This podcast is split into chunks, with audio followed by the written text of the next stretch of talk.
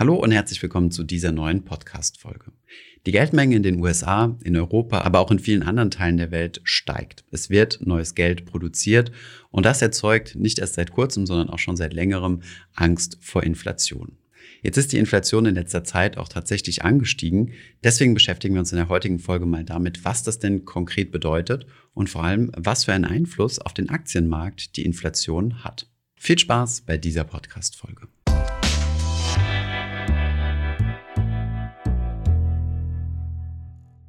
Es gibt eigentlich kaum etwas, was in der wirtschaftlichen allgemeinen Diskussion so viel diskutiert wird wie das Thema Inflation. Vor kurzem, nämlich um genau zu sein, in den Augustzahlen der Inflation 2021 haben wir wieder einen sehr hohen Peak der Inflation gesehen, der schon lange nicht mehr da war. Darauf gehen wir gleich mal genauer ein und werden uns dann auch anschauen, was das denn alles bedeutet.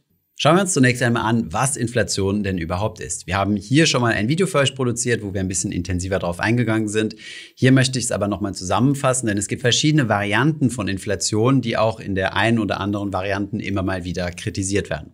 Wenn wir hier von Inflation sprechen, sprechen wir von der Verbraucherpreisinflation. Das bedeutet nichts anderes, dass Waren und Dienstleistungen, die ihr bezieht, regelmäßig teurer wird. Das bedeutet, andersherum gesagt, dass euer Geld an Wert verliert. Das bedeutet, früher konntet ihr euch zum Beispiel für ein Euro eine Kugel Eis kaufen, dann bekommt ihr in Zukunft durch die Inflation nur noch eine halbe Kugel Eis für denselben Euro. Das bedeutet, eure Kaufkraft, also das, was ihr euch mit eurem Geld kaufen könnt, nimmt ab oder umgekehrt gerechnet, der Wert des Geldes nimmt ab. Die Inflation wird berechnet, indem man einen repräsentativen Warenkorb bildet aus Waren und Dienstleistungen. Und hier setzt auch schon ziemlich viel Kritik an, denn die Entwicklung von Aktienkursen und Immobilienpreisen sind nicht direkt in diesen Warenkorb mit einbezogen. Das ist die sogenannte Asset Price Inflation. Die ist aber in der offiziellen Inflationsrate nicht mit drin. Und wir beziehen uns hier mal auf die offiziellen Zahlen, also rein die Verbraucherpreisinflation. Beschäftigen wir uns jetzt mal mit der Frage, ob die Inflation denn kommen wird. Die allgemein gefühlte Angst vor Inflation begleitet mich schon seit ich 2009 das erste Mal den Fuß in die Finanzwelt gesetzt habe.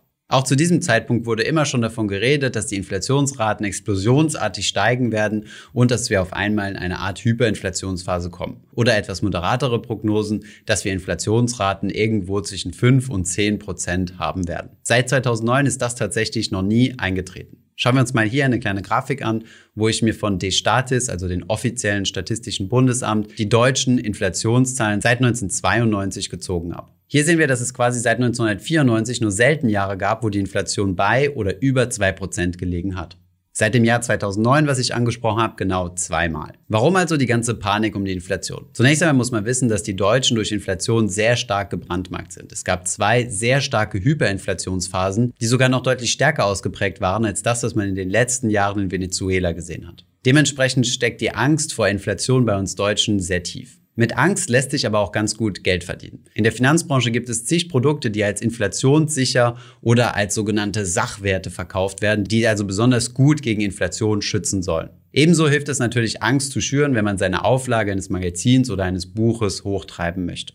Was ich also damit sagen will, ist, dass die Angst, dass wir mal in sehr hohe Inflationsphasen reinkommen, überhaupt nichts Neues ist und auch eigentlich nichts mit Corona und der damit einhergehenden lockeren Geldpolitik der Europäischen Zentralbank zu tun hat. Diese Angst vor der Inflation gibt es schon viel länger und ist höchstens nochmal verstärkt worden durch, wie gesagt, diese lockere Geldpolitik. Und tatsächlich sieht es so aus, als würde diese sich jetzt auch tatsächlich auf die Inflationsraten, also auf die Verbraucherpreise auswirken. Diese fast 4% unterscheiden sich doch sehr deutlich von allen Werten, die wir unter 2 oder nahe 2 in den letzten Jahren bzw. sogar Jahrzehnten gesehen haben. Um genau zu sein, war das letzte Mal, als wir einen höheren Wert hatte, im Dezember 1993. Ist das also jetzt ein Indikator dafür, dass wir in Zukunft sehr starke Inflationen haben werden und sollten wir uns deswegen beunruhigen lassen, unsere ganze Anlagestrategie über den Haufen werfen? Dazu seien zunächst einmal zwei Dinge gesagt. Erstens ist es wichtig zu beachten, dass diese Zahlen noch nicht 100% vergleichbar sind.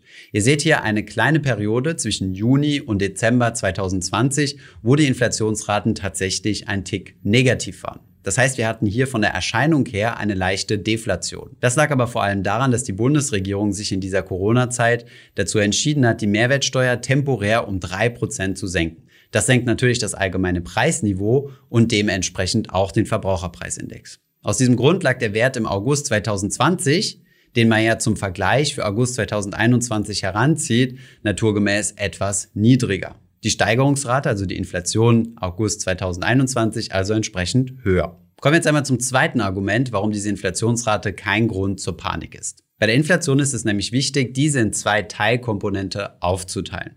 Das ist jetzt zunächst einmal ein bisschen theoretisch. Es gibt erstens die sogenannte erwartete Inflation und es gibt die unerwartete Inflation. Wenn man beide zusammenrechnet, kommt man dann auf die tatsächliche Inflation. Hierzu hat Gerd Kommer übrigens ein sehr informatives Video gemacht und auch eine ganze Videoserie zum Thema Inflation. Ich verlinke euch das mal unten in der Videobeschreibung. Die erwartete Inflation spiegelt das wider, was Investoren erwarten, wohingegen die unerwartete Inflation so eine Art Überraschung ist.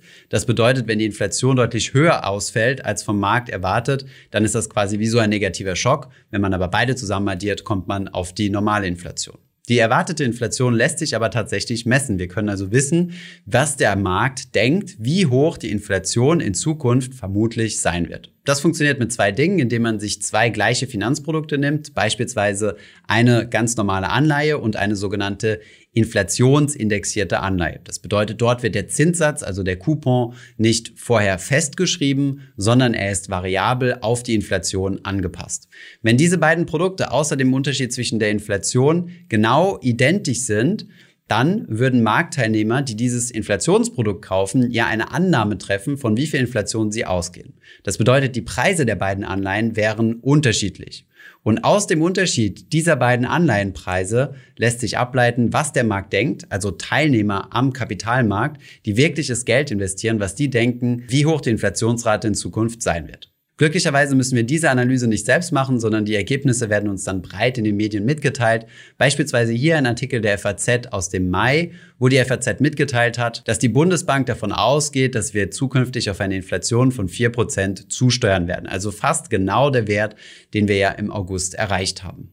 In vielen weiteren Artikeln findet man ebenfalls diesen Wert. Jetzt ist aber nicht nur bei inflationsindexierten Anleihen so, dass die Inflation quasi mit im Preis enthalten ist, sondern im Grunde bei allen Finanzprodukten, die am Markt gehandelt werden. Das bedeutet auch bei Aktien. Spinnen wir den Gedankengang also ein bisschen weiter, bedeutet das also, dass die erwartete Inflation, also das, was alle denken, was an Inflation kommen wird, tatsächlich in den Aktienpreisen und in den Wertpapierpreisen schon enthalten ist. Und so lässt es sich auch begründen, dass die Publikation dieser hohen Inflationsraten, also als die statistischen Bundesämter auch weltweit das äh, publiziert haben, die Aktienkurse nicht steil nach unten gerauscht sind. Aus diesem Grund ist die Inflation, auf die man sich einstellen kann, zunächst einmal für Kapitalmärkte nicht problematisch. Wenn die Inflation also ein Problem darstellt, ist es eher der zweite Teil des Inflationsbausteins, nämlich die unerwartete Inflation. Das bedeutet, wenn die Inflation deutlich höher ausfällt, als das allgemein erwartet wurde. In der Vergangenheit lässt sich nachweisen, dass Marktteilnehmer aber die Inflation immer relativ gut geschätzt haben.